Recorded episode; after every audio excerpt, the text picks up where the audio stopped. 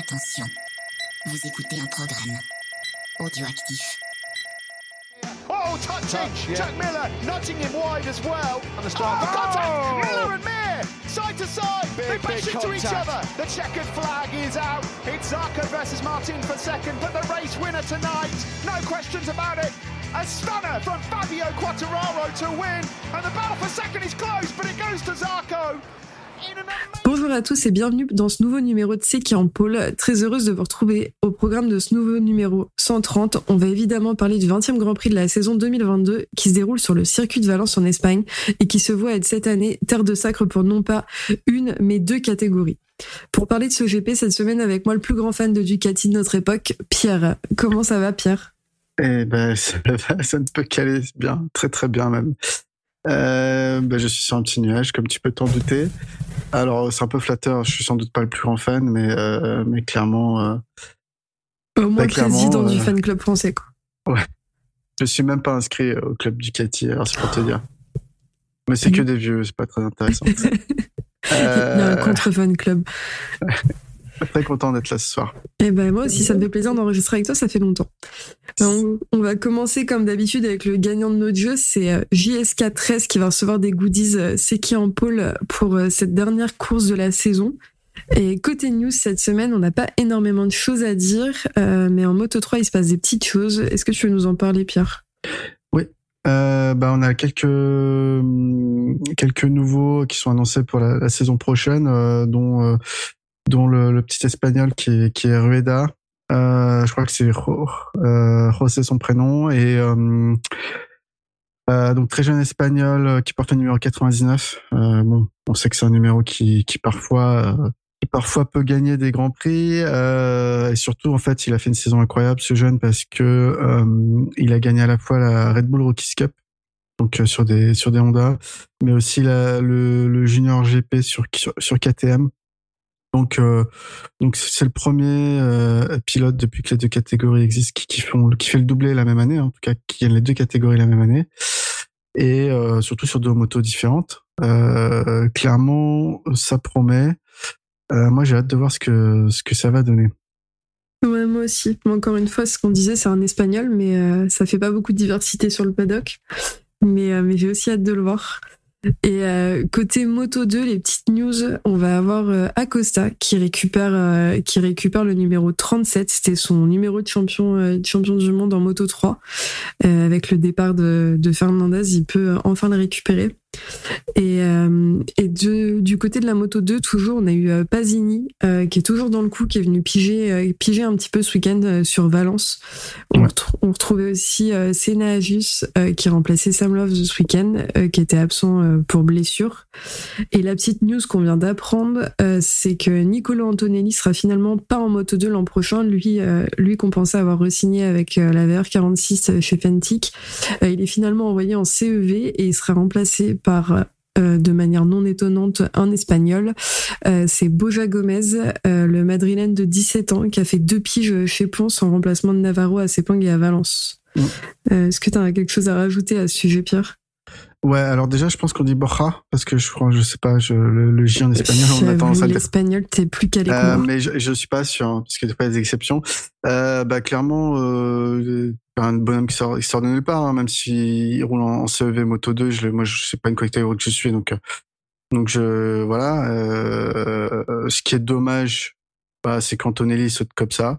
Un peu par magie, surtout que c'est un Italien dans une équipe italienne. Alors oui, Antonelli, c'est pas, euh, pas le plus grand cador. Euh, voilà, ça a longtemps été un espoir euh, déçu en, Moto 3, en Moto 2, il a pas fait grand chose.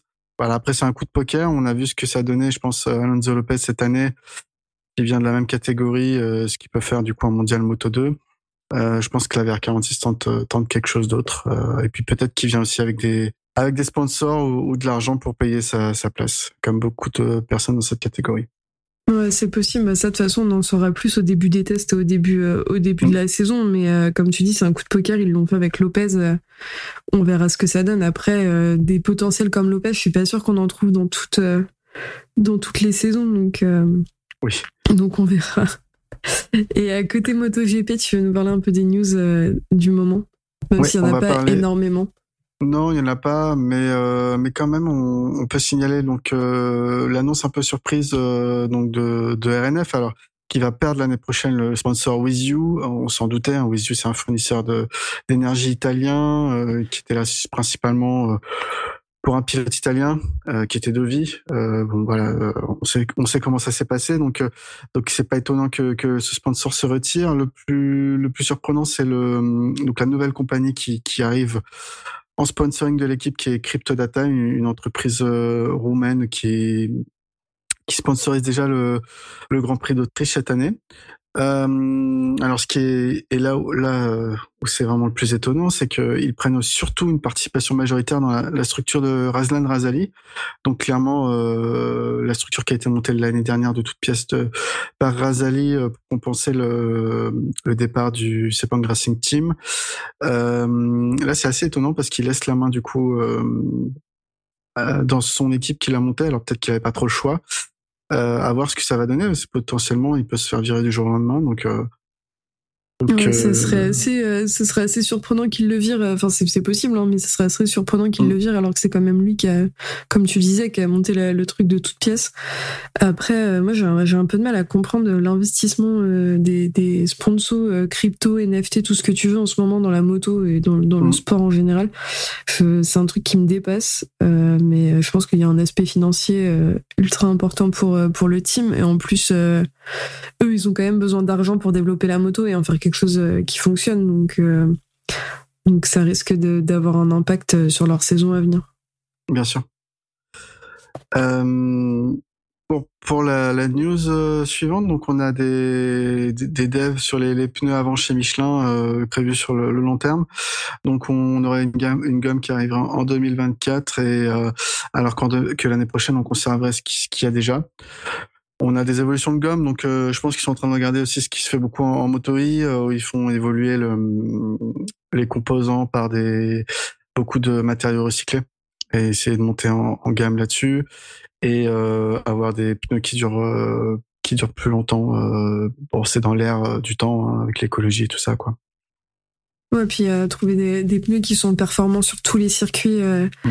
tous, les, tous les circuits, je pense que ça va être leur gros point de la saison, euh, la saison et, et, je pense que les teams les attendent au tournant aussi là-dessus, donc donc eux aussi vont avoir du tap sur la trêve hivernale. Et du côté du côté des news, qui est la dernière news euh, MotoGP un petit peu importante et, qui concerne plus les autour du paddock, euh, c'est qu'à la fin de cette saison 2022, on a Franco Uccini euh, qui euh, qui quitte son rôle de responsable de la sécurité des grands prix de la FIM. Euh, c'était c'était celui qui défendait la sûreté des pilotes euh, sur la piste euh, depuis euh, à peu près quatre décennies. donc c'est quand même quelqu'un qui a eu un impact assez important sur sur le, sport le sport moto. pour le petit point historique, il commence le, championnat du monde 250 en 76 avant d'être vice champion la, la saison suivante et il passe en catégorie reine en 79 en 82, euh, il remporte euh, le championnat en 500. Euh, et lorsqu'il a pris sa retraite, il assure dans le paddock un rôle assez important puisqu'il représente les pilotes et, il militera pour améliorer les conditions de sécurité à partir du milieu des années 80. Et il est ensuite euh, choisi euh, par euh, par les pilotes pour les représenter en tant que délégué à la sécurité à partir de 93. donc c'est pas n'importe qui quand même. Et il a fini par être nommé responsable de la sécurité des grands prix de la FIM en 2013. donc ce qui ce qui a eu un, un impact sur son, son poids au sein de au sein du sport puisqu'il avait quand même pris un rôle important. Euh, et il sera euh, succédé par euh, par Bartolomé Alfonso qui n'est personne d'autre que le neveu de Carmelo Carmelo Espeleta donc ça je pense que tu as un avis un avis assez tranché dessus Pierre. Ouais, je vais d'abord revenir sur Unchini. Donc, alors je vais pas revenir sur sa carte de pilote, hein, j'ai rien à dire champion. Euh, pour sa carrière en, tant que que consultant ou responsable de la sécurité des grands prix, je trouve qu'il a fait des belles choses. Euh, sur ces deux dernières années, c'était euh, c'était moins bien. Je trouvais déjà qu'il mm. déconnait un peu sur certaines décisions, sur certaines homologations de circuit où il y avait des choses à, à, dire, des décisions tardives. Par exemple, on, se souvient de la chicane au Red Bull Ring, ouais. qui s'était passé l'accident. Il a fallu deux ans pour avoir une chicane cette année. On a vu d'ailleurs que c'était finalement une bonne chose. Euh, voilà, euh, il y a eu des circuits, euh, l'accident de Louis Salom, voilà, il y a des choses où je trouve que on tenait pas assez compte de la sécurité des pilotes. Bon, après, ah bah, c'est clair. Je pense qu'on est tous d'accord. on est tous d'accord sur sur ce truc-là. Et même s'il a eu un impact très important sur plein de choses, ça fait quelques années qu'on a bien conscience que la sécurité nécessiterait un, un, gros renouveau au sein au sein du paddock et dans le sport moto en général de toute façon. Je pense que c'est peut-être lié au fait que bah, Franco, euh, il a connu les, les, grands prix dans les années 70. Mm. Euh, voilà, il, il, je pense qu'il se rend pas compte des technologies qu'il y a aujourd'hui, de la vitesse à laquelle vont les machines, euh, les grips qu'elles ont. Enfin, ça a complètement changé depuis son époque et, et peut-être qu'il est un peu dépassé par euh, par tout ça. Euh, en tout cas, il a une retraite bien méritée. Et concernant donc son, son successeur, euh, bah, clairement, moi je l'ai je l'ai clamé au fort. Il y a un arrière-goût quand même de de favoritisme euh, familial, de népotisme, de tout ce que tu veux. Quoi, ça fait vraiment tous les postes clés à la Dorna et à la commission des grands prix sont trustés par la famille Espeleta, euh, il y a aucune diversité, il y a aucune, euh, euh, il y a aucun, aucune personne qui est autre qu'espagnole. Euh, c'est tous des hommes euh, d'un certain âge euh, ou de la famille d'Espeleta. moi, j'ai peur. Alors, je dis pas que le monsieur n'est pas. Il a l'air d'avoir un CV conséquent. Notamment, il a été, il a présidé plusieurs circuits. Euh, mais sans doute aussi déjà pistonné à l'époque par son par son oncle. Euh, je dis pas qu'il est pas compétent, attention. Hein, je dis juste que que ça manque de renouveau. Euh, typiquement pour euh, pour introduire des idées nouvelles, c'est pas forcément bien d'être toujours euh, avec dans un cercle de proches ou familial, parce qu'on a tendance à toujours être d'accord avec l'oncle qui nous a donné notre mmh. position.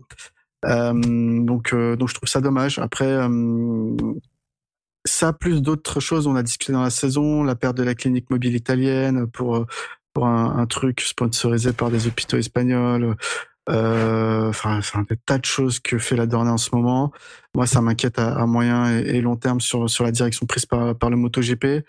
Euh, Aujourd'hui, on peut pas dire que c'est que c'est un mauvais choix euh, tout de suite, hein, mais je pense que faudra surveiller ça à l'avenir, quoi. Ouais, je suis assez d'accord avec toi et, et, je suis un peu, je te rejoins un peu sur, euh, euh, je pense le, le, manque de neutralité qui pourrait y avoir. Euh, comme tu dis, c'est un membre de la famille qui t'a placé là, tu peux pas trop le contredire ou alors, euh, ou alors que c'est vous avez vraiment de très bons rapports. Euh, mais quand t'as un poste au niveau de la sécurité et que tu vas devoir aller toquer à la porte bah, de ton oncle pour lui dire Coco, en fait ça va pas du tout, ça va pas du tout. Il faut tout remettre en question je suis pas sûr que, que ça porte forcément ses fruits. Après, euh, après on spécule et on verra ce que ça donnera sur au moins cette première saison euh, avec lui à ce poste. Quoi. Bien sûr. Et euh, côté côté autre que la moto GP, on a des petites nouvelles du côté du Superbike mondial. Pierre, je te laisse la main dessus puisque c'est un peu une des catégories que tu maîtrises particulièrement. Ouais, non, bah, malheureusement c'est c'est une nouvelle qui est, qui est tombée aujourd'hui.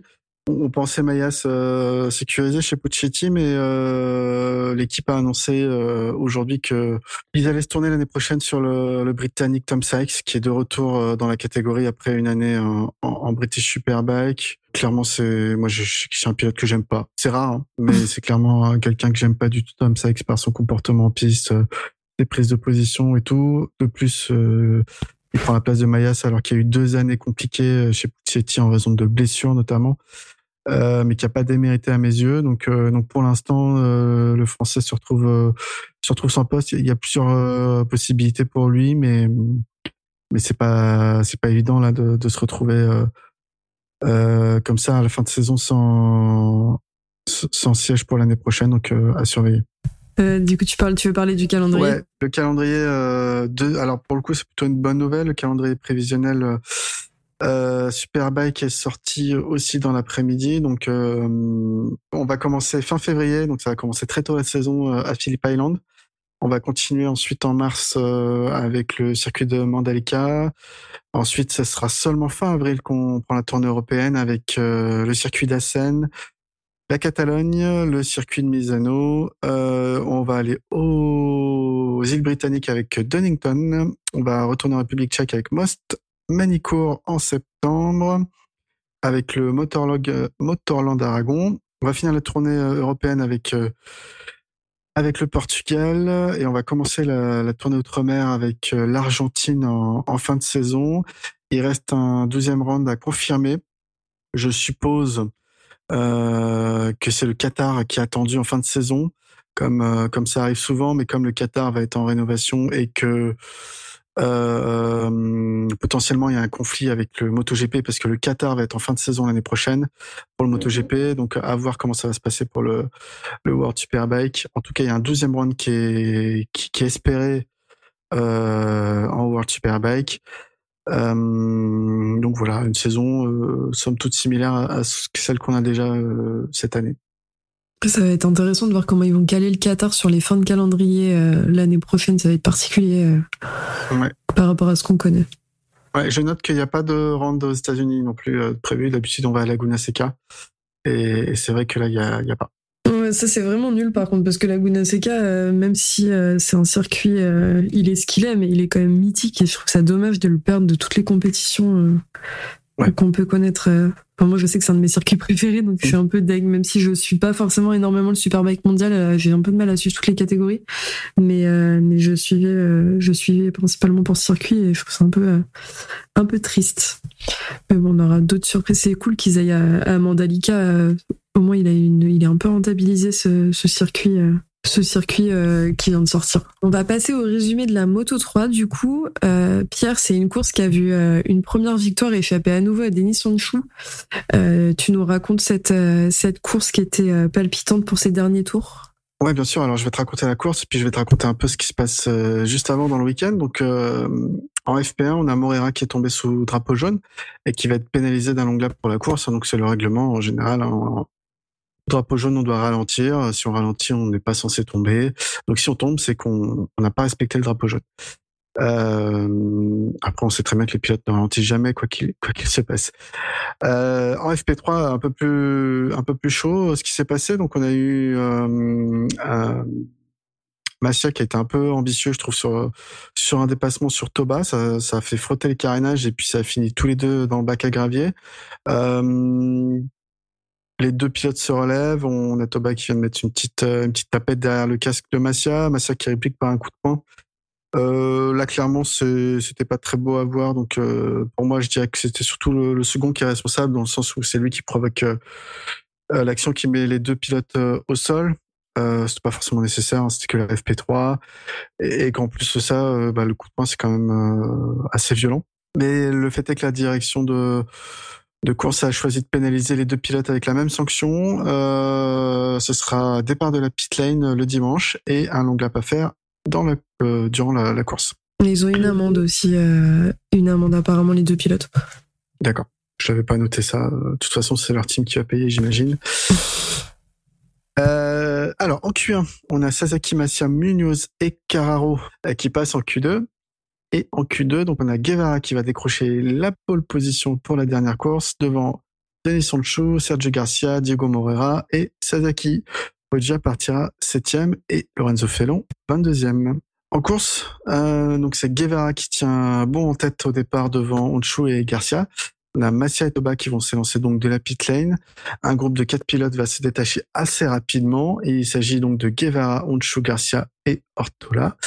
Derrière euh, suivent un peu plus loin Sasaki, Munoz, Morera, Foggia, Olgado et Suzuki. Morera va effectuer son long lap penalty. On a Guevara et Honshu qui creusent l'écart et feront donc le reste de la course euh, à deux. Euh, détaché, Garcia lui fait une course, fera une course du coup qui va être assez solitaire. Hein. Il, sera jamais en mesure de rattraper les deux de devant et, et ne se fera jamais rattraper par ceux qui sont derrière lui. On a le long lap penalty pour euh, Suzuki car il a dépassé les limites de la piste. Euh, on va avoir une chute du Britannique Old John dans le virage numéro 6 alors qu'Onshu manque de, ce, de lui également de chuter à cause de débris sur la, piste. On a une chute de Furosato dans le virage numéro 6. Et Artigas chute au même endroit. Encore cinq tours, donc on a Honshu qui se fait menaçant sur sur Guevara qui est devant lui. Hein. il est vraiment collé collé au train à moins de à moins de, de 0,1 seconde. Il veut cette dernière victoire, ça se sent. Euh, ce sera un cadeau de départ pour pour son équipe Tech 3 pour les pour les remercier. Euh, derrière lui, c'est Garcia hein, qui reste la troisième place devant Sasaki, Munoz, Foggia et Ortola. Lui va, va, va lâcher un peu le, le, groupe, suivi par Fernandez, Morera et Yamanaka. Euh, Foggia produit son effort et euh, va dépasser euh, Munoz et Sasaki pour la quatrième place. On ouvre le, dernier tour, donc Honshu va brièvement passer en tête, euh, mais pas longtemps car il va élargir beaucoup trop sur un, dépassement qu'il a, qu'il a très mal géré, je trouve. Il est repris donc facilement par Guevara qui, qui va rafler la victoire. On a Garcia qui finit troisième, Foggia 4, Sasaki cinquième. Felon finira vingtième de la course. Voilà pour le, résumé. Donc j'ai j'ai pas trop. C'était très très factuel, hein, mais c'est vrai que Conchu a fait une superbe course derrière euh, Guevara qui lui s'est montré impérial. Euh, malheureusement, Chou trop tendre, euh, pas assez réfléchi sur sur le, le, dépassement à faire pour pour gagner cette course.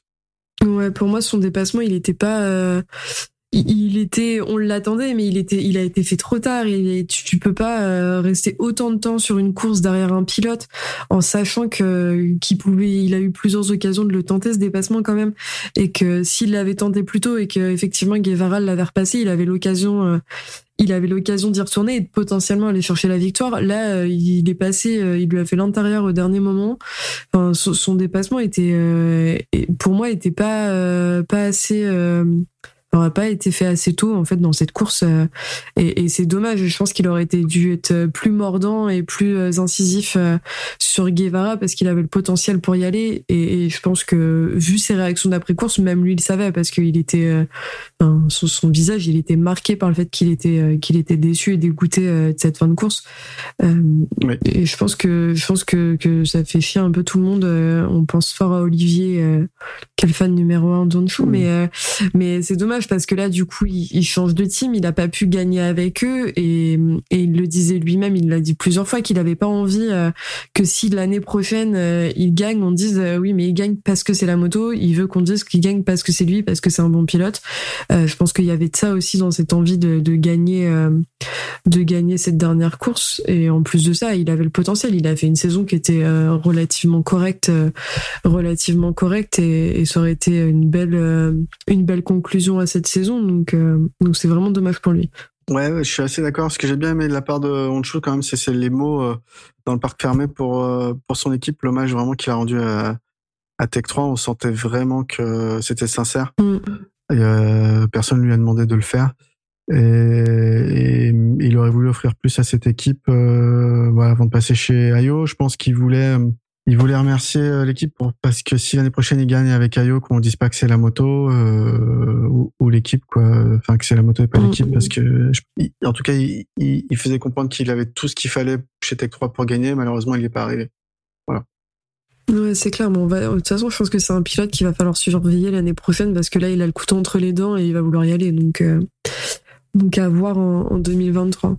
Euh, du coup, et sur cette fin de course, on a, on a aussi euh, ce que nous on attendait, euh, c'était euh, les résultats pour savoir qui serait sur la deuxième et troisième marche du podium au championnat Moto 3. On a finalement un, top 5 qui était plutôt attendu puisqu'on a un doublé gaz-gaz avec Guevara et Garcia, suivi de Foggia, Sasaki et Honshu, et Massia sixième. pour moi, c'est c'est les gens que j'attendais que j'attendais réellement cette année. Euh, donc je suis pas réellement surprise euh, surprise de cette fin de saison. Il y avait un, un petit enjeu quand même entre Foggia et Garcia. Euh, c'est plutôt chouette pour Gaz d'avoir fait un doublé euh, un doublé sur la fin de saison. En plus de ça, euh, on a, il y avait quand même pas mal de théories comme quoi si Guevara en avait l'opportunité, il laisserait Garcia gagner pour que pour être sûr être sûr que ce soit le doublé. On a bien vu que Guevara pas du tout, il en avait rien à foutre.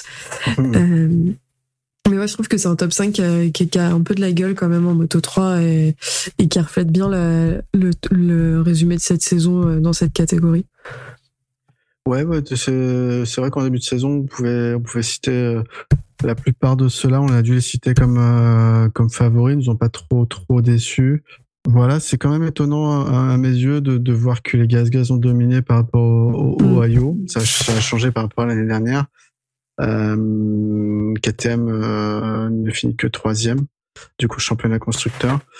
Euh, c'est vrai qu'avec qu'avec leurs deux pilotes, c'était pas forcément euh, toujours ça quoi euh, cette année dans la catégorie quoi. Est-ce que tu as quelque chose d'autre à rajouter côté Moto 3 Bah quand même Lorenzo Fellon qui, qui rate ah encore une fois le coche, il finit 20 e sur cette course. Au général, il est très très loin, tellement loin que je le vois même pas. Il, est, il est 25e. Ouais. Ouais. Il n'a pas pris de points depuis, depuis Silverstone.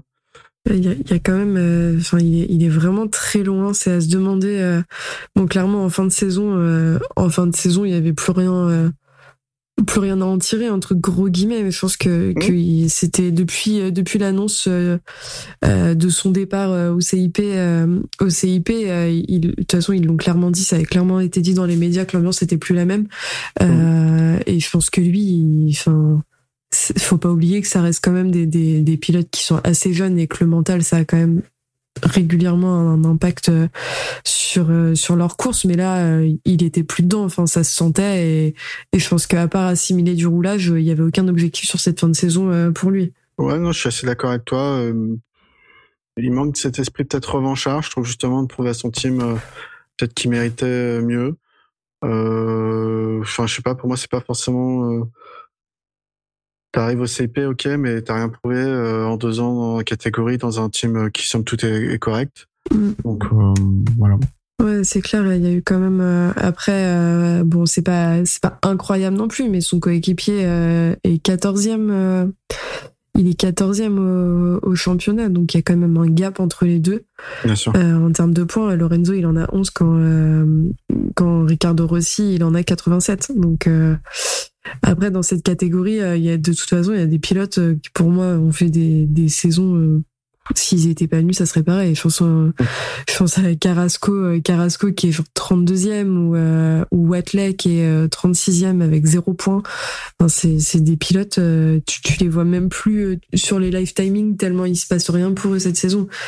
donc, je suis curieuse de voir ce que ça va donner l'année prochaine pour eux. Après Watley, faut pas oublier que c'est un rookie, il me semble. Euh... Mmh, ouais. Carrasco, bah ouais, clairement, elle marque pas de points, mais ce qui est bien, c'est qu'elle est régulière. Euh, je veux dire, il n'y a, qu'une course qu'elle n'a pas fini cette saison. Ouais. Euh, défaut d'autre chose. Bon, euh, forcément, ça, ça le fait pas, quoi. Mais, mais euh, déjà, j'étais content qu'elle reste, qu'elle soit là l'année prochaine, mais euh, c'est pas, c'est pas tip top. Ouais, moi aussi, je trouve ça chouette qu'elle soit là l'année prochaine. Et, de toute façon, on a déjà eu cette discussion, mais c'est important qu'il y ait des femmes dans, dans ces catégories. C'est juste que c'est dommage qu'elle fasse ce type de résultat. On s'attendait à mieux, surtout vu, vu, son passif. Après, euh, après, faut lui laisser le bénéfice du doute et voir sur une deuxième année ce que ça donne, parce que elle, même si elle n'est pas considérée comme rookie, elle était un peu rookie parce qu'il y a eu tellement de changements entre son premier passage et celui-ci. Euh, que, forcément il euh, fallait s'adapter, euh, se réadapter à la catégorie. Donc je pense qu'on peut lui laisser le bénéfice du doute et on aura l'occasion d'en parler plus longuement euh, l'année prochaine en fonction de ses résultats. on va pouvoir passer à ma catégorie préférée, qui est la, moto 2. Je pense que vraiment je dois être la seule personne de France à aimer cette catégorie. surtout tout, tout, le mal que tu peux dire du moto et alors que si dithyrambique auprès, auprès du Moto 2, je comprends pas. Ah, je l'explique pas non plus. Mais, mais je, je remettrai euh, mon jugement de la, de la Moto I en question à partir du moment où Ducati les fera rouler. Donc, euh, dès l'année prochaine, euh, je serai plus assidu et, et je te présenterai des plates, des plates excuses si je trouve ça intéressant. Ça, c'est dit dans le podcast et je peux pas revenir en arrière. c'est noté. Du côté euh, du côté de la de la moto euh, moto 2 euh, moins de bagarres mais toujours autant de bêtises du côté des qualifs on retrouve en Q1 Vietti Arbolino Gonzalez et en Q2 Lopez Acosta et Augusto Fernandez. C'est la première pole position d'Alonso Lopez dans la catégorie. Pour sa première année il décroche des victoires et des pole positions il est pas venu pour rien. Pour rappel cette course c'est la première course du week-end avec un réel enjeu qui est le titre de champion du monde entre Aogura et Fernandez. mais c'est aussi pour moi une course qui a un double enjeu parce qu'il y a également le titre de rookie de l'année qui, qui se partage entre Lopez et Acosta. Euh, donc, euh, donc c'était la course qu'on attendait euh, euh, pour savoir qui serait titré. Et euh, c'est une course euh, sur laquelle les, pilotes s'élancent avec un très bon départ de Lopez, Acosta et Arbolino. derrière, il y a Ayogura qui lui prend, qui lui aussi prend un bon départ et s'installe devant Fernandez. et dès le début de la course, la lutte pour le titre commence. Fernandez a pris la cinquième place au départ, mais a perdu, a perdu cette place lorsque Ferminal de Guerre l'attaque de manière un peu virulente au virage 5. mais pour le moment, dès le début de la course, c'est entre les deux concurrents titre de rookie de l'année que la bataille s'installe. Euh, Pedro Acosta euh, dépasse Lopez dès la dernière chicane du premier tour. Lopez le dépasse de nouveau, mais les deux se touchent et laissent l'opportunité à Arbolino et à Ayogura de s'emparer des deux premières places.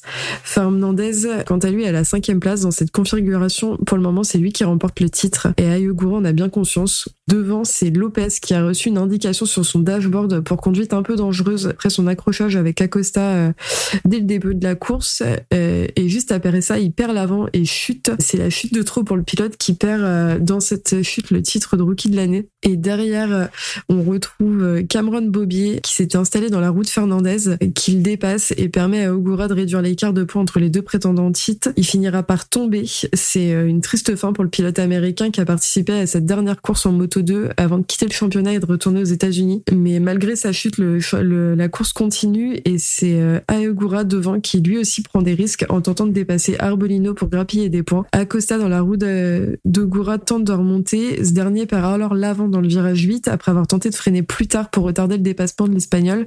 Il offre donc euh, le titre sur un plateau d'argent à Fernandez.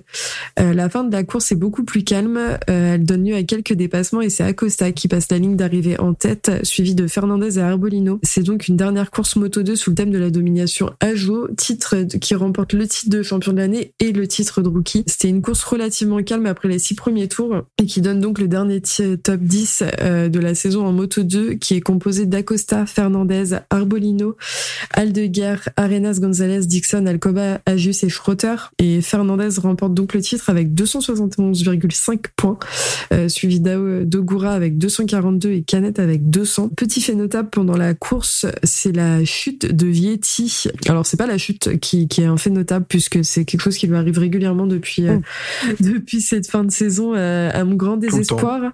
Ouais. Mais c'est euh, le fait qu'il ait bénéficié d'un drapeau noir après après la fin de la, de, la sa chute et qu'il a pas vraiment respecté et qui lui a valu du coup un long lap sur le GP du Portugal 2023 mérité mérité qu'il reçoive une pénalité après Pierre, nous deux, on n'était pas d'accord sur le fait que c'est sur la pénalité en elle-même. Moi, je trouve que c'est, enfin, j'aime pas du tout le concept de mettre des pénalités sur une saison qui a pas encore commencé.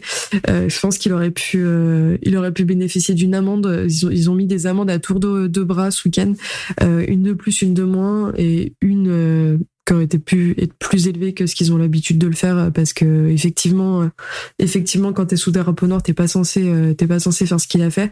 Après le, principe de mettre une pénalité sur une saison qui a pas commencé moi j'ai un peu de mal avec ça. Toi tu trouvais ça pertinent euh? Alors je me suis peut-être mal fait comprendre. La sanction je la trouve méritée. Et je la trouve même pas assez sévère dans le sens où clairement pour moi un drapeau noir ou un drapeau noir et donc avec un rond orange qui indique au pilote de rentrer immédiatement au box pour réparer sa moto parce qu'elle est dangereuse pour, euh, pour lui et pour les autres. S'il les répare, il peut repartir. C'est le principe de ce drapeau. Voilà, il n'a pas respecté. Donc là, il faut une instruction ferme, immédiate. Euh, y a, une amende, c'est pas suffisant. C'est un drapeau noir. C'est pas euh, un drapeau jaune non respecté ou, ou un long lap raté. Enfin, vraiment, c'est quelque chose de, qui peut être très dangereux. Par contre, le fait qu'elle s'applique l'année prochaine, là, je peux comprendre le débat et je suis pas forcément pour non plus. Mais faute de mieux, euh, appliquer une sanction lourde, donc qui pour moi une sanction lourde, c'est pas une amende. Là, sur une course où lui, il finit pas la course de toute façon, qu'est-ce que qu'est-ce que tu veux faire d'autre? Ah non, mais c'est sûr, euh, c'est sûr que là pour le coup, la, la sanction, je suis d'accord avec toi, elle est pas, euh, elle est pas assez, un long lap c'est rien par rapport à son comportement qui était complètement euh, qui était complètement pas euh, pas sportif et, et, pas réglo du tout. Euh, après moi c'est vraiment c'est pas c'est pas le fait de la sanction parce que pour le coup euh, on se rend totalement c'était une, une une action qui méritait une sanction et, et, qui était de toute façon si tu laissais passer ça c'était la foire à la saucisse et tu laisses passer n'importe quoi. C'est vraiment le principe de mettre des sanctions sur une saison qui a pas commencé. Ouais. bon après c'est le principe d'une sanction c'est censé te pénaliser donc effectivement, mais je vois pas comment tu peux commencer une saison euh, sous, sous, un bon, euh, sous de bonnes auspices alors que tu as une pénalité, euh, alors que t'as même pas encore mis les pieds dans, cette saison. Après, effectivement, je pense qu'ils avaient pas d'autres solutions pour marquer le coup et pour lui faire comprendre qu'il avait vraiment fait n'importe quoi. mais ouais, moi c'était juste ce principe de sanction sur une saison, sur une autre saison qui, qui me dépasse un peu, mais après, de toute façon, la direction de course, euh, on n'est pas dans leur tête. Hein. Il me semble que, tu me corriges si je me trompe, que ça me rappelle euh, un Fabio Quartaro qui avait été pénalisé de 45 minutes sur des essais, justement. Euh, non, sur une FP1 peut-être, ou sur des essais. Une sanction qui est arrivée comme ça, je trouvais ça plus pertinent que du coup qu'une mm. sanction pour la prochaine course. Typiquement, là, il aurait pu être privé de, de une heure de, ou de, de, d'une demi-journée de, essais libres Moto 2 qui vont avoir lieu en début d'année prochaine, par exemple. C'est peut-être plus pertinent que d'afficher une sanction euh, sur la première course. Ah bah, c'est sûr que là, ça l'aurait pénalisé, euh, ça, l'aurait clairement pénalisé, parce que là, en mm. long lap, euh, bon, bah, s'il part bien, ça fait chier, mais s'il part comme la fin de saison, ça va rien changer pour lui. parce qu'il faut quand même noter que Vietti, qui était en tête du championnat après trois victoires en début de saison, il a fait trois victoires et cinq podiums, il a dégringolé et il a fini, il a fini septième au classement général. C'était une fin de saison catastrophique pour lui pour lui. Donc je pense que là le, la pénalité c'est le la cerise sur le gâteau de cette euh, fin de saison euh, qui n'avait aucun sens pour lui quoi. Bah, il a fait une baldassaré, hein, euh, comme on dit dans le jargon. Euh, trois victoires et je disparais. Ouais. il va finir du coup en, en Moto 2 l'année prochaine. Enfin, l'année suivante. ouais, bah, il va finir en, en Superbike oui, Superbike au, GMT 94 quoi. Après moi ça me va, hein, ça fera moins loin pour aller le voir rouler mais bon. Oui, côté, à côté Moto 2, on peut quand même noter euh, les stats euh, du, du, champion du monde euh, de l'année qu'on a pu voir déambuler dans sa combi et son casque doré, qui sont quand même de 4 victoires, 9 podiums sur cette saison. C'était sa sixième saison en Moto 2. Ça commençait à faire et il venait dès ce mardi en, en Moto GP chez Gaz Gaz, le, le, nouveau, le nouveau nom du team d'Hervé Poncharal. donc c'est plutôt une fin de saison fin de six années en Moto 2 qui sont vraiment euh, vraiment chouettes pour lui et qui étaient méritées parce que il, s'est quand même bien battu euh, bien battu euh, pendant la saison pour l'obtenir. Après je pense qu'il n'y a pas grand chose à rajouter et on en débattra peut-être plus longuement plus longuement dans le débrief de, de, fin de saison sauf si tu veux rajouter quelque chose Pierre. Franchement, j'arrive pas à m'intéresser à Fernandez mais ça fait longtemps. Je, je trouve que six saisons pour en arriver là, c'est qu'en fait cette année il n'y avait pas il n'y avait pas beaucoup de concurrence pour pour le prendre. C'est mm. pas quelqu'un qui était qui était. Je dis pas qu'il mérite pas son titre, il le mérite. Il est allé le chercher. Euh, c'est normal qu'il passe en MotoGP après titre en Moto 2. Tout ça, ça, ça me semble parfaitement logique. Hein. Mais je veux dire que voilà, c'est une saison où il y avait des, des Martin, des Bagnaia, des euh, des, des, des, pilotes qui, qui, ont marqué la catégorie euh, précédemment, ce serait pas passé euh, pour lui quoi. C'est un peu trop juste. Quatre victoires euh, sur une saison. Il y avait 20 courses quand même. Voilà, c'est pas fou en sachant qu'il est dans, dans la meilleure équipe. L'année dernière, c'était Rolf Fernandez et, et Rémi Garner qui ont raflé quasiment toutes les victoires de la, de la saison à deux pour le team euh, le team IO donc euh, ouais là c'était ouais, mais je suis d'accord avec toi et je trouve que en fait la moto 2 c'est une catégorie que moi j'aime beaucoup euh, mais cette année je l'ai pas aimé euh, pour la bataille Fernandez Ogura ou même Chantra qui était de temps en temps dans le coin parce que c'est des pilotes que je trouve relativement lisses et peu, enfin pour lesquels j'ai peu d'intérêt en fait. Euh, alors qu'à côté, euh, à côté la, la, saison de Lopez, euh, enfin j'étais fasciné par ce que ce que ce mec faisait euh, sur depuis son arrivée au Mans. Je trouve que qu'il y avait vraiment vraiment un potentiel lui alors que qui vient juste d'arriver et que Fernandez il s'était retrouvé que face à des mecs qui avaient ce niveau. Alors qu'il faut le rappeler, Lopez est, est quand même rookie et qu'il a fait que 14 courses.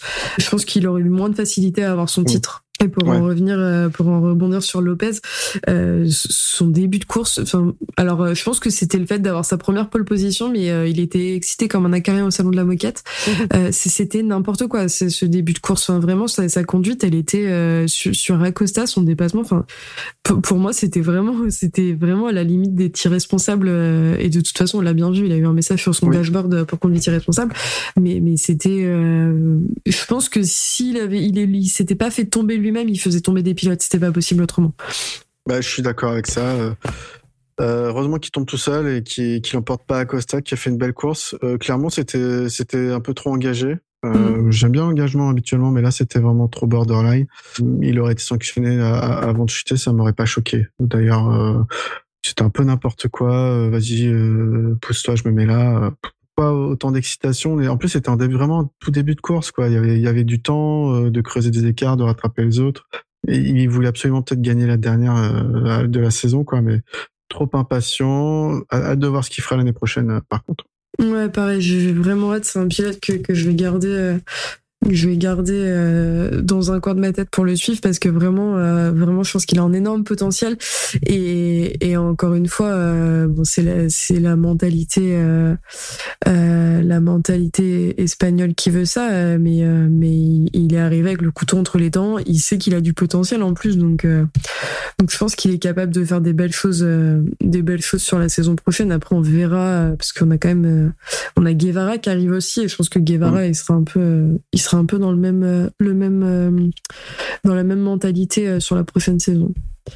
on va enchaîner avec la, la moto avec le MotoGP pardon. Avec le MotoGP et, et le sacre c'était c'était une course qui qu'on attendait tous pour connaître l'issue de ce, de ce, championnat. Et je te laisse te faire un plaisir d'en parler Pierre. on commence par la Q1 et on a Rins et Vignales qui, qui s'en sortent.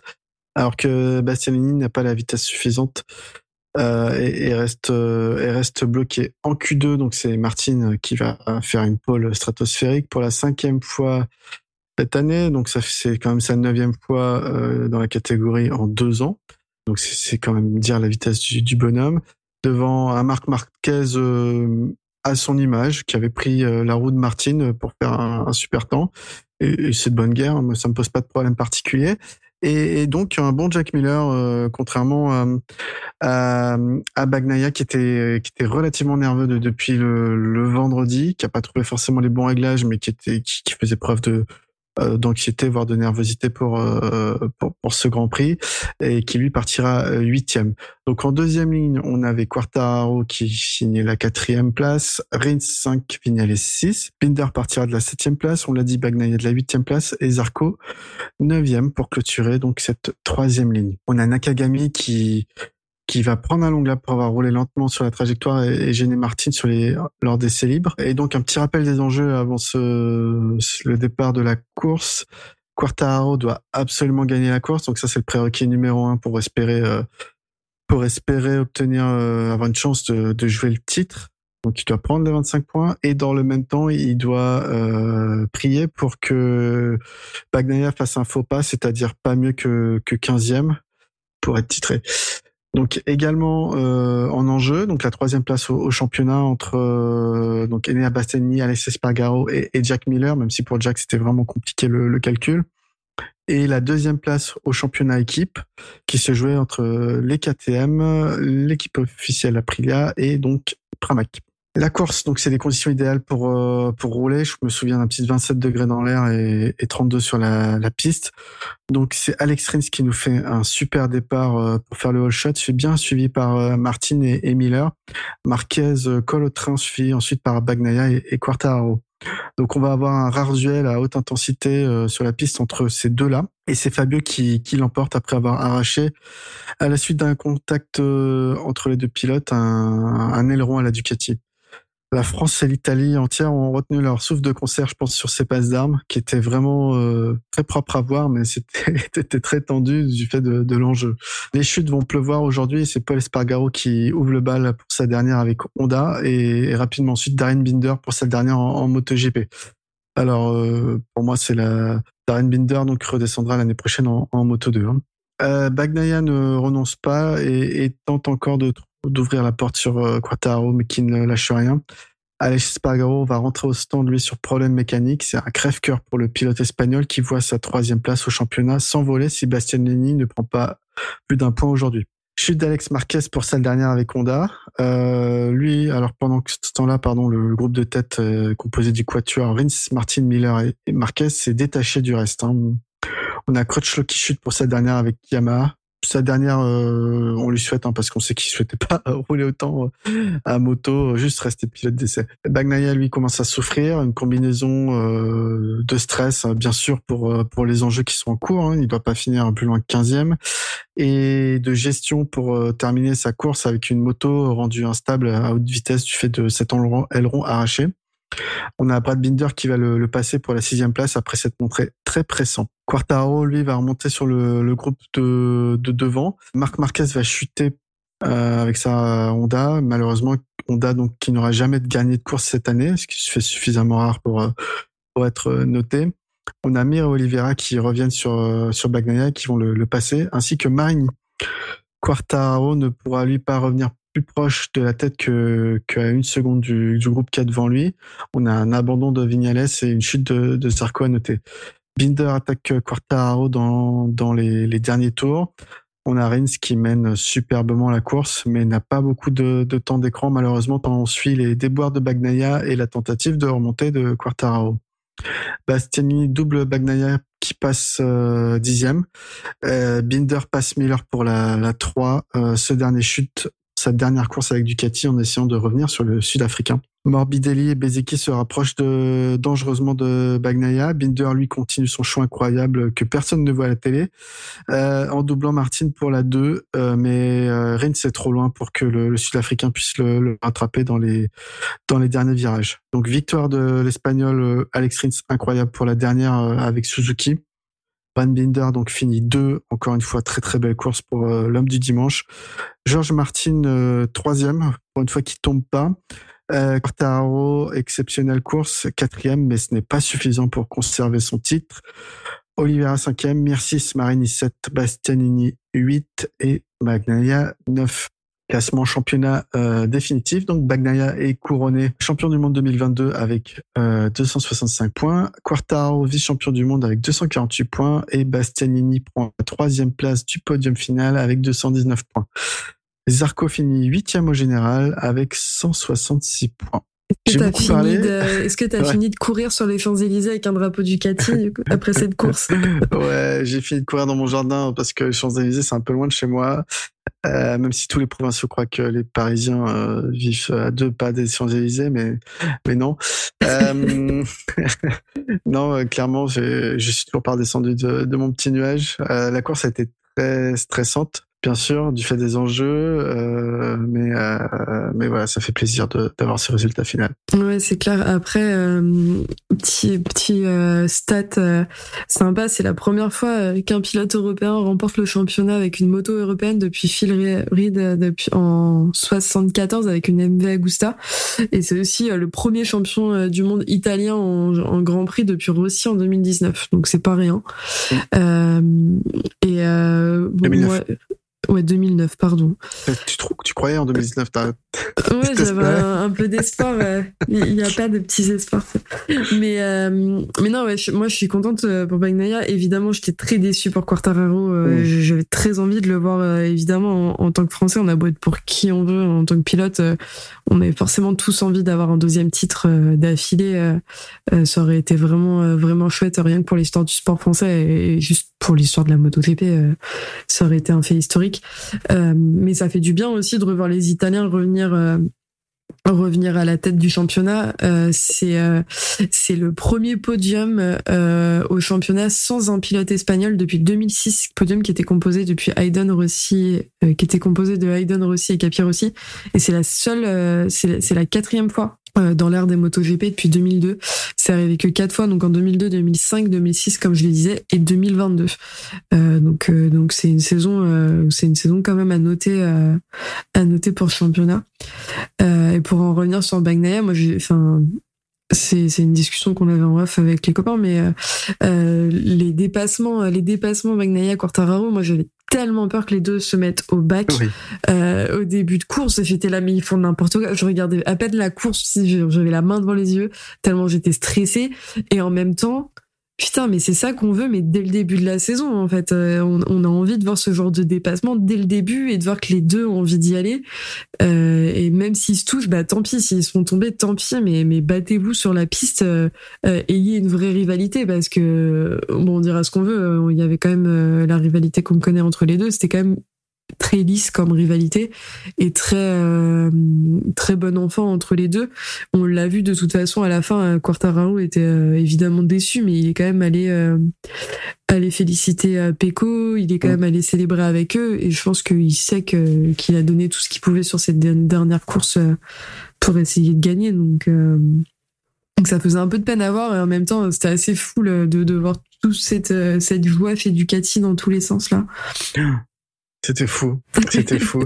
Je rajouterai une stat euh, que tu n'as pas dit. Euh, donc tu as parlé des pilotes européens, mais faut noter que la dernière victoire euh, d'un, enfin, le dernier champion du monde italien sur une moto italienne, c'était 1972. Donc c'était le grand Agostini sur MV Agusta. donc ça faisait 50 ans qu'un Italien n'avait pas été titré champion du monde sur une moto italienne. Et avant ça, il y avait eu le pilote euh, Mazzetti sur Gilera en 1952. Donc, ils sont que trois champions du monde italiens sur des motos italiennes euh, dans l'histoire. Euh, je trouve que c'est beau mm. parce que il n'y a pas beaucoup d'autres d'autres nations qui peuvent le, faire. Il y a les Japonais, bien sûr, mais mais à part ça, c'est un peu compliqué. C'est pas un Français qui va gagner sur une moto française vu que ça n'existe pas. mais mais voilà, je pense que c'est important de de le dire. pour en revenir à, à ce que tu as dit, moi, je clairement le duel entre les deux était, était magnifique. On l'a attendu toute la saison. Malheureusement, euh, il n'a pas duré assez longtemps. Mais en tout cas, heureusement, il se termine bien. Euh, c'est-à-dire qu'aucun des deux ne fait chuter l'autre. Et, ça faisait c'était bien à voir. Euh, Quartaro fait la course qu'il doit faire. Je pense qu'il peut pas faire beaucoup mieux parce que justement la bagarre avec Bagnaia le, fait perdre du temps. Et après, il, il peut pas y revenir sur le, le, groupe de devant qui roulait vraiment très très très très fort. Et, et Bagnaia qui, qui assure le coup. Alors c'est pas une victoire flamboyante euh, dernière course où tu gagnes la course, tu gagnes le championnat, un peu comme a fait Guevara euh, par exemple. Mais voilà, euh, c'est un beau champion, Bagnaia. Quartaro, c'est un beau vice-champion. Contrairement à Mir, il a défendu son titre jusqu'au bout, euh, avec les armes qu'il avait. Alors, je, on peut débattre du fait que la Ducati est supérieure à la Yamaha. Bien sûr que la Ducati est supérieure à la Yamaha en tout. Euh, N'empêche que la Yamaha, c'est une moto qui a gagné cette année, qui a gagné trois fois. Donc, c'est pas non plus le, le, scooter ou le tracteur qu'on aime, qu'on aime dire. Hein. Je veux dire, c'est pas une Honda par exemple. Euh, ça veut pas dire que c'est une moto qui est facile à, prendre en main et à faire gagner. C'est pas ce que je dis. Euh, oui, les armes sont pas tout à fait égales, mais c'est ça aussi les sports mécaniques. On fait avec ce qu'on a. On fait avec le matériel qu'on a. Il y a des saisons sans. Hamilton cette année en Formule 1 euh, galère avec une, une voiture qui, qui ne sait pas, qu'il ne sait pas. Euh, il, n'a pas su s'adapter, mais euh, voilà, toutes ces années où il a été champion du monde euh, d'affilée, on pouvait aussi dire bah il avait la meilleure voiture. Donc c'est toujours dangereux de, de, rentrer dans ces comparaisons là euh, plus que nécessaire. Bien sûr qu'il faut le dire, mais mais faut pas faut pas non plus euh, en, faire trop. Euh, Quartaro en tout cas a défendu son titre, c'est ça qu'il faut noter. et l'année prochaine il sera aussi dans le coup, peu importe le niveau de sa moto, parce que clairement il a le talent et et l'ambition nécessaire. contrairement à, à Joan Mir, hein, moi je le, je le compare à ça. Joan Mir il était champion du monde 2020, il le mérite, mais, mais après coup, 2021-2022, il était nulle part. Donc, euh, pour moi, euh, c'était le champion d'une année et c'est tout, quoi. Euh, bah, clairement, de toute façon, euh, Mir, ils ont pas du tout euh, chez Suzuki, ils ont pas du tout misé sur tout ce qu'ils auraient pu miser sur le fait que Mir était champion. C'est comme si il aurait fini deuxième, troisième ou quinzième du championnat l'année d'avant, l'année suivante. C'était pareil pour eux. On n'avait rien de, on n'avait pas eu le, le, le duel qu'on aurait pu avoir Quartararo Mir l'année dernière, qui aurait été pertinent puisque Mir avait un titre à défendre. Là, c'était vraiment ok, on a remporté le truc, faisons-le comme ça et encore plus cette année depuis qu'on depuis qu'ils savaient que que de toute façon c'était leur dernière saison euh, c'était il se passait plus rien. Donc euh, je trouve ça dommage. Après euh, après je trouve que c'est une belle revanche pour en revenir à Bagnaia mais de toute façon c'est c'est la star du week-end. Je trouve que c'est mmh. une belle revanche sur sa saison de l'année dernière. Et comme on le disait avec Kevin de la boîte à clapet dernièrement c'est que c'est un travail qui est pas sur une année mais pour moi qui est sur sur deux ans, dans le sens où, il a appris de ses erreurs l'année dernière, il a appris ce qui fonctionnait, ce qui fonctionnait pas, et pareil sur son début de saison qui était un peu en demi-teinte cette année, et ça lui a permis de, finir là où il en est, là où il en est sur cette saison 2022 avec le, le nombre de podiums impressionnants qu'il a eu.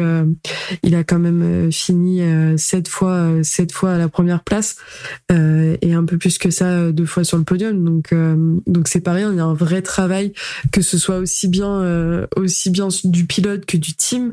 Euh, on redébattra pas des consignes de course, mais mais il y a eu une vraie réflexion de la stratégie quand t'as huit motos sur la grille. évidemment que t'es obligé d'y penser à un moment donné. Et, et je trouve que c'est une belle une belle consécration pour euh, pour Ducati pour ce pilote. Et même la saison de Ducati en général euh, enfin ils ont ils ont remporté le, championnat constructeur le championnat pilote. Ils ont remporté ils sont rookie de l'année. Enfin et encore plein d'autres choses euh, que tu te ferais un plaisir de citer.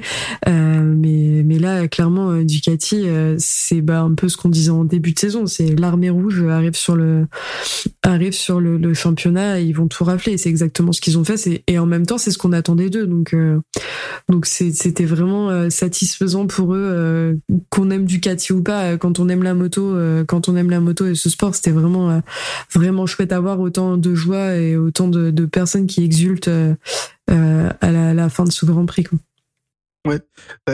pour citer quelques chiffres, comme tu dis, pour voilà, si on aime les sports mécaniques, on aime la mécanique, et, je pense que c'est pas parce que je suis pro Ducati qu'il faut le souligner. L'année dernière, on avait souligné par exemple que Yamaha avait fait une mmh. saison incroyable en remportant le doublé MotoGP et World Superbike. Euh, et ben voilà, cette année, c'est la, Ducati qui est au-dessus, en tout cas en MotoGP. Donc, ils gagnent le titre pilote avec euh, Bagnaia, ils gagnent le titre constructeur avec euh, avec quasiment tous leurs pilotes euh, qui leur ont rapporté des points cette année. On également donc la meilleure équipe, c'est le team Lenovo Ducati Corse qui remporte le, titre avec Jack Miller et donc Pecco Bagnaia. C'est aussi le titre du meilleur pilote indépendant avec Enea Bastianini. C'est aussi donc le titre de la meilleure équipe indépendante avec euh, l'équipe Pramac. C'est le titre de meilleur rookie de la saison avec euh, Marco Bezzecchi. Euh, on peut noter qu'ils placent deux motos donc dans le top 3 au général, donc avec Bastianini et Bagnaia. Avec Jack Miller en plus, donc ils ont trois pilotes dans le top 5. Et si on prend le top 10, ils en placent 5, donc avec Johan Zarco en plus et Jorge Martin, donc cinq pilotes Ducati dans le top 10. On a les meilleures euh, qualifications et les meilleurs pôles euh, de la saison, donc avec les BMW Awards et le Tissot Pole of Pole Award qui surviennent à Pecco Bagnaia. Donc c'est une moto à la fois bonne en course et aussi à la fois très rapide en qualification. Donc Ducati, c'est 16 pôles sur 20 courses cette année. C'est 12 victoires également sur ces 20 courses. Et c'est 32 podiums, 32 places sur le podium pris sur 60 euh, possibles dans l'année. Donc voilà, donc c'est une moto complète avec un line-up euh, homogène et complet. Euh, bravo à eux parce que c'est un travail euh, à la fois technique et, managérial. il faut ménager les égaux, il faut aller chercher des talents comme Martine ou, des teams comme la VR46 et Grésini pour aller travailler avec eux. Il y en a qui le font pas, donc clairement je pense que c'est quelque chose qu'il faut qu'il faut souligner. C'est une grande année pour Ducati, ce sera quelque chose qui sera très difficile à, à reproduire bien entendu. La concurrence euh, à, tout le temps pour euh, pour s'affûter et, c'est aussi nécessaire. C'est comme ça qu'on qu'on grandit. Moi, j'aimerais aussi voir des des équipes ou des constructeurs un peu plus entreprenants en termes de développement. Aujourd'hui, on, ça fait ça fait bien 5-6 ans que c'est Ducati qui introduit toutes les nouveautés. Même si Aprilia, euh, on a vu cette année introduire un aileron arrière hein, en premier. Euh, voilà, c'est bien de voir ça, de voir des gens qui tentent des choses. Euh, c'est aussi comme ça que le, sport progresse. Donc, euh, parce qu'au bout d'un moment, si Ducati rafle tout euh, tous les ans, bah, les spectateurs vont s'ennuyer, les autres constructeurs vont se poser la question de est-ce que ça vaut le coup de se maintenir dans la catégorie. Donc, c'est pas bon non plus pour le sport une ultra domination comme ça tous les ans. Faut faire attention à ça, mais mais en tout cas, c'est mérité cette année pour eux. Ouais, c'est clair. Puis euh, de toute façon, si, si, on a envie de voir un championnat euh, full Ducati, on va regarder la Moto I et ça nous suffira. Hein. Bah, mais non, je, suis d'accord. non, bah, eh, j'ai dit que j'allais essayer. mais euh, mais ouais, moi j'espère aussi que l'année prochaine on aura quand même des marques qui vont se démarquer. C'était assez chouette en début de saison de voir qu'Aprilia était capable de se battre contre contre Ducati et même de voir Yamaha. Yamaha en début de saison était pas pas pas si mauvaise que ça. Et, de toute façon, Yamaha, même si c'est une moto qui est difficile à piloter, on sait que c'est une moto qui a du potentiel. Euh, il le disait encore euh, Fabio Quartararo, c'est une moto qu'il a il a, ils ont besoin de trouver comment la faire tourner correctement. C'est une saison, euh, enfin c'est une moto qui a pas, pour laquelle le moteur n'a pas été touché depuis un an. donc là, j'ose espérer que les tests hivernaux, le développement de la moto va aider aussi à débloquer tout ça. moi, j'ai beaucoup d'attentes sur sur les autres teams. J'ai énormément d'attentes sur le team RNF avec Aprilia parce que parce qu'il récupère pas, il récupère pas un âne en tant que pilote, il récupère Oliveira. Je pense que quand t'as un pilote qui est capable de gagner, comme même si Oliveira gagne régulièrement sous la pluie, euh, c'est un pilote qui pour moi a, vraiment du potentiel et a de quoi faire et faire. Euh, de la même manière que, Brad Binder euh, est en mesure de gagner. Euh, J'ose espérer que, cette saison, ça a un, peu mis un petit coup de pied aux fesses aux autres teams et qui se sont dit allez les gars, là c'est bon, il faut qu'on développe quelque chose, il faut qu'on développe quelque chose et qu'on aille rivaliser avec avec Ducati. Et si euh, si l'année prochaine ils sont en mesure de faire ça avec l'excuse euh, des teams, ça sera euh, il y a trop de pilotes, enfin il y a trop de, de motos Ducati sur le sur la grille. Et ben à un moment donné, comme Cyril a tendance à le dire, démerdez-vous pour aligner aligner suffisamment de motos sur la grille pour concurrencer la chose et rendre le rendrez le, le, championnat toujours aussi intéressant. Donc je pense que, que c'était une fin de course qui marquait aussi une fin de saison avec plein d'attentes pour l'année prochaine pour un, peu tout le monde. Euh, et je pense que, que ça va être vraiment chouette à suivre, euh, vraiment chouette à suivre l'année prochaine euh, pour tous ces teams, pour tous les teams en tout cas. Bien sûr. Est-ce que tu as quelque chose à rajouter sur la course MotoGP Ouais, sur la course quand même. Bon, là, on a beaucoup parlé de Bagnaia et un, peu aussi Quartaro. Je veux vraiment revenir sur les performances donc d'Alex Rins et de Brad Binder sur cette course qui, qui mérite qu'on les mette un peu plus en, mm. en lumière. bon, Alex Rins qui fait la course parfaite. Euh, déjà, il fait des bonnes qualifs euh, le samedi. Euh, voilà, c'est la dernière de Suzuki. si je me trompe pas, bah, ça fait deux courses incroyables qui, qui, nous fait d'affilée. Bah, dommage que, que Suzuki n'ait pas réussi à maintenir cette forme là durant toute la toute la saison parce que clairement il y avait quelque chose à faire. Alors pas deux courses d'affilée, c'était l'Australie qui l'a gagné donc ouais. Australie Valence c'est incroyable euh, ce qu'il nous fait Rins en cette fin de saison. Il a toujours été rapide. Euh, mais là, euh, voilà, il, montre que cette moto avait vraiment un potentiel cette année, qui a été gâché par l'annonce du retrait de Suzuki. Et, c'est dommage d'aller voir partir parce que bah déjà voir une configuration moteur différente des autres sur la grille, ça, devient de plus en plus rare. Ils ont tous quasiment des V4 aujourd'hui. Et voir qu'il y a différentes solutions techniques qui peuvent fonctionner pour gagner des courses, c'est toujours très intéressant. Et voilà, Impérial, Alex, il, a fait ce qu'il sait faire euh, quand il arrive, euh, mener de, la course comme ça de, bout en bout. Concernant Brad Binder, pareil, bonne qualif. Et ensuite, il remonte tout le paquet comme il sait déjà faire habituellement. Euh, D'ailleurs, c'est grâce à lui que que KTM euh, étonnamment brille et, et, peut terminer à la deuxième place du championnat équipe cette année. Il faut noter sa régularité dans le top 8 et, et ses quelques podiums en plus des deux victoires donc d'Oliveira cette saison qui, qui, qui, ont gagné des gros points. Étonnant pour euh, pour euh, pour une moto qui paraît si si, difficile à piloter. Euh, difficile. Mais mais c'est fou parce que Binder des fois. Enfin, il le dit lui-même, hein, il l'a dit à des, des débriefs d'après-course, c'est que des fois la moto fonctionne, ils comprennent pas pourquoi. Et je trouve ça fou, euh, je trouve ça fou qu'il arrive à en faire quelque chose. Euh, et c'était vraiment, euh, comme tu le disais, c'était vraiment chouette de, de, le voir finir euh, à ce niveau pour la fin de saison. Enfin, puis ça reflète, ça reflète aussi le, le niveau du pilote. C'est, c'est un pilote qui est très sous coté, je trouve, au, au, sein de la grille. Et il a un peu le, le syndrome Bagnaia, il est très discret. Euh, mais clairement, moi, j'ai une bluffe par ses performances tous les dimanches. Alors, il se qualifie très mal, mais souvent, il part 15e ou il part 17e, il va finir dans le top 10 en permanence, il tombe quasiment jamais. Euh, une fois qu'ils auront fini de régler leur moto KTM, euh, voilà, attention, attention à lui. Ouais, c'est clair. Après, euh, KTM, enfin, on en parlera en débrief de fin de saison, hein, mais, mais KTM, je pense qu'on en attend beaucoup et qu'il faut pas avoir trop d'attentes au final euh, sur ce team tant qu'on n'a rien vu euh, les, essais de, les essais d'après course vont pas suffire pour moi pour se faire un avis pertinent dessus. Et juste pour rebondir sur sur Suzuki, en effet, Rins il a fait une course qui était qui était qui était digne de Rins et de Suzuki euh, quand ils sont quand ils sont en mesure de faire quelque chose. Et, euh, je suis très contente pour eux. Limite je suis frustrée qu'ils aient fait cette dernière course. J'aurais préféré euh, j'aurais limite préféré pas les voir à ce top niveau pour pas être aussi déçu de les voir partir.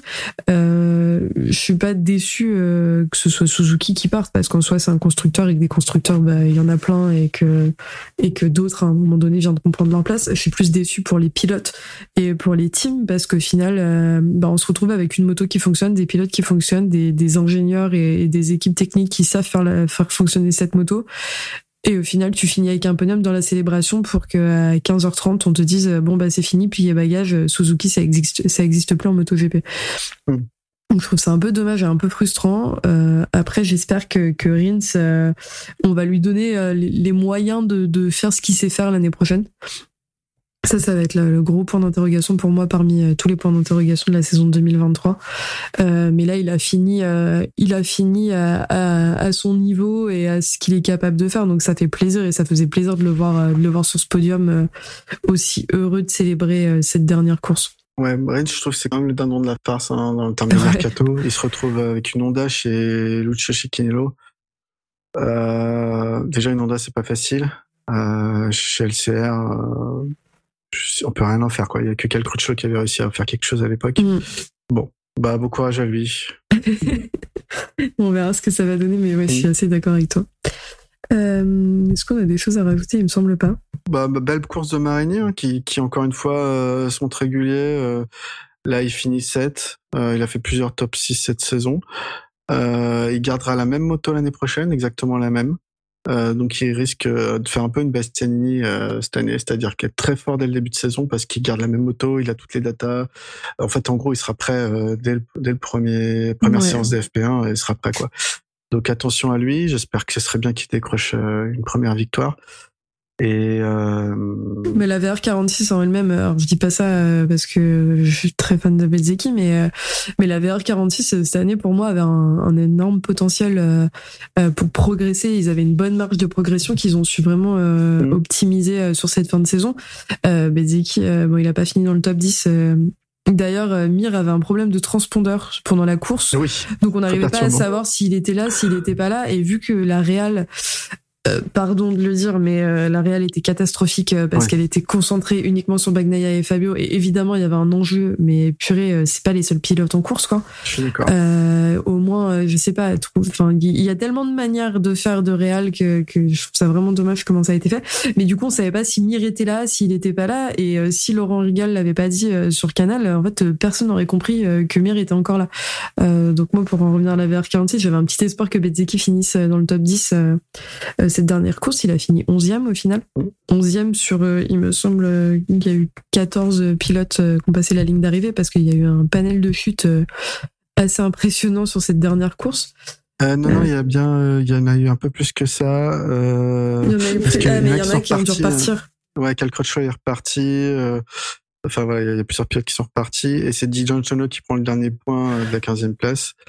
mais il y avait encore des pilotes derrière, je crois. Bon bah tant mieux, ouais, j'avais pas, pas vu exactement. Je t'avoue que pareil, j'étais tellement concentrée sur les résultats du championnat que le, classement final m'a un peu passé au-dessus. Mais il y a eu quand même pas mal de courses de, de chutes sur cette course, euh, dans, toutes les catégories d'ailleurs au final. Euh, c'était, euh, vraiment, euh, vraiment le bazar. Après, ça a été le cas pendant pendant tout le week-end au final à Valence. donc voilà, j'ai pas grand chose à rajouter. Si pour flatter l'ego de Monsieur euh, Rolf Fernandez, euh, il finit meilleur rookie Tech 3 euh, devant son coéquipier Rémi Gardner avec 14 points contre 13 points. Voilà. Et ah, puis vu qu'il nous écoute en plus chaque semaine, je pense qu'il va être très content qu'on l'ait qu'on l'ait cité. ah mais je suis sûr que il doit être tellement content rien que par rapport à ça, même s'ils ils ont fait une saison de rookie tous les deux catastrophique, sans doute lié à l'équipe et, et, à la moto, il hein, faut pas se cacher, mais euh, ouais, il doit être tellement content d'avoir enfin battu son coéquipier Gardner. c'est clair. Et puis, euh, bon, bah, je pense que j'espère qu'il va travailler sur son ego ce pilote, mais mais ouais, enfin lui il reste et Garner part, donc je pense que ça doit jubiler un petit peu derrière quand même. D'ailleurs, j'ai vu la communication de Garner aujourd'hui qui qui qui qui bah, qui disait au revoir en MotoGP, mais euh, il disait bien pour le moment. Donc il a euh, espoir de revenir rapidement. Enfin, j'imagine. Peut-être euh, ouais, peut-être qu'il y a des discussions en interne dont on n'est pas au courant, euh, qui se font sous la table, euh, sous la table Mais- comme ça se faisait à une époque. Hein. Tant qu'on n'a pas de nouveaux constructeurs dans la catégorie, euh, je vois pas. Yamaha sont toujours pas prêts à. Mm. Oui, puis pour l'instant, euh, pour l'instant, va, va falloir libérer des places et, et au-delà de ça, euh, même s'il y a des nouveaux constructeurs, en fait, euh, 24 pilotes en MotoGP, euh, ça fait déjà une grille bien remplie. Euh, s'il y a un nouveau constructeur, euh, mais qu'il n'y a pas d'autres places, euh, enfin qu'il n'y a pas d'autres Non, non. constructeurs qui bougent, On n'en aura que 22 pilotes l'année prochaine. Oui, c'est vrai. Bah oui, oui, du coup, vu qu'il manque, euh, il manquera Suzuki. Mais bon. Euh, du coup, on va pouvoir clôturer, euh, clôturer cette, ce dimanche de course sur évidemment la, la victoire de Bagnaia, dont on est tous très contents et dont Pierre va encore vous parler pendant quelques semaines, soyez-en sûrs. Ouais, j'ai enregistré plein de plein de plein de d'infographies, d'images. voilà, je, je vais vous le partager au fur et à mesure des prochaines semaines. Si vous ennuyez pendant la trêve hivernale, surtout, euh, vous passez sur le compte Twitter de Pierre, euh, vous aurez des, des cours magistraux sur Ducati, euh, sans souci, il sera un plaisir de vous répondre. Euh, et donc, c'est tout pour nous pour aujourd'hui. On se retrouve très bientôt pour le débrief de fin de saison avec Carrément. potentiellement toute la team et en présentiel et avec une bière. Ça sera bien plus convivial autant pour nous que pour vous. Euh, en attendant, vous pouvez nous retrouver sur toutes les plateformes d'écoute euh, et sur les réseaux. Vous pouvez nous retrouver sur Facebook, Discord et Twitter. Le Discord et le Twitter qui sont relativement actifs et sur euh, tous les comptes personnels euh, des, des membres du podcast. Euh, on vous rappelle, le Twitter, c'est euh, c'est qui en pôle, euh, CQEP euh, underscore PED. Euh, et moi, je vous dis à très vite. Et je te dis à très vite, Pierre. On se retrouve de toute Merci. façon, comme je viens de le dire, pour le débrief de mi-saison. Et bonne Ouais. soirée à tout le monde. À bientôt, ciao ciao.